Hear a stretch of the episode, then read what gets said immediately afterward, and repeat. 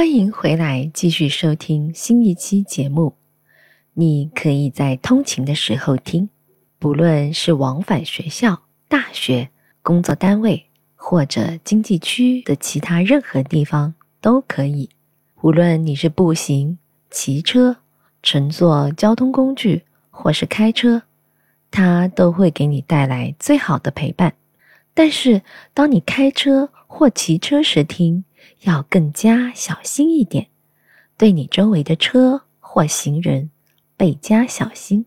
今天我们不会马上开始练习，我会分配给你一个任务，让你在接下来的三天通勤期间自行完成。任务是找一条新的或者与平常不同的通勤往返路线，并在接下来的三天中。都使用这条路线，因此，如果你开车、骑车或者步行，考虑选择不同于平常的街道路线；如果你乘坐公共交通工具，考虑在不同的站点下车，增加一些步行的距离，即可做出改变。如果你的新路线是你从未走过的全新的街道或者地方，这会是意外收获。但是，如果你已经对他们不陌生，这也没关系。重要的是，你已经悄悄打破了你的习惯路线。现在，让我来解释一下为什么这样做有益。形成习惯和惯例是人的天性，因为对我们的大脑而言，这些比较容易驾驭。最初，它们都是新的活动。需要占据资源，但这些习惯和惯例经过一次又一次的旅行后，所需要的资源越来越少，直到最后可以自动完成。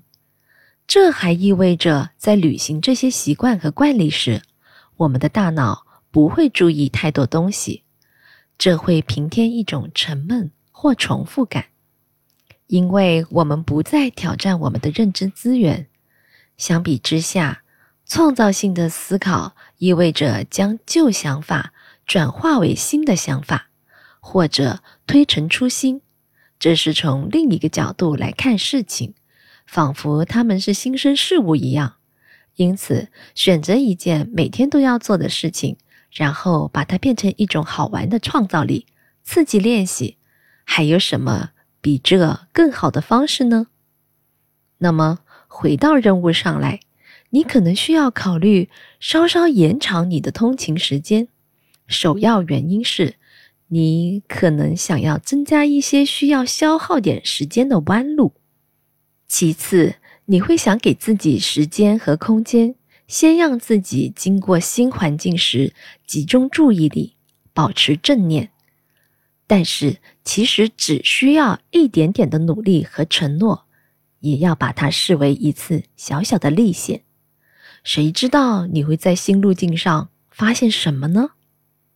所以在接下来的三天里，任何时候，只要你走新的路，就放开你的思想和感官，渐渐培养对全新经历的好奇和开放态度吧。探索愉快。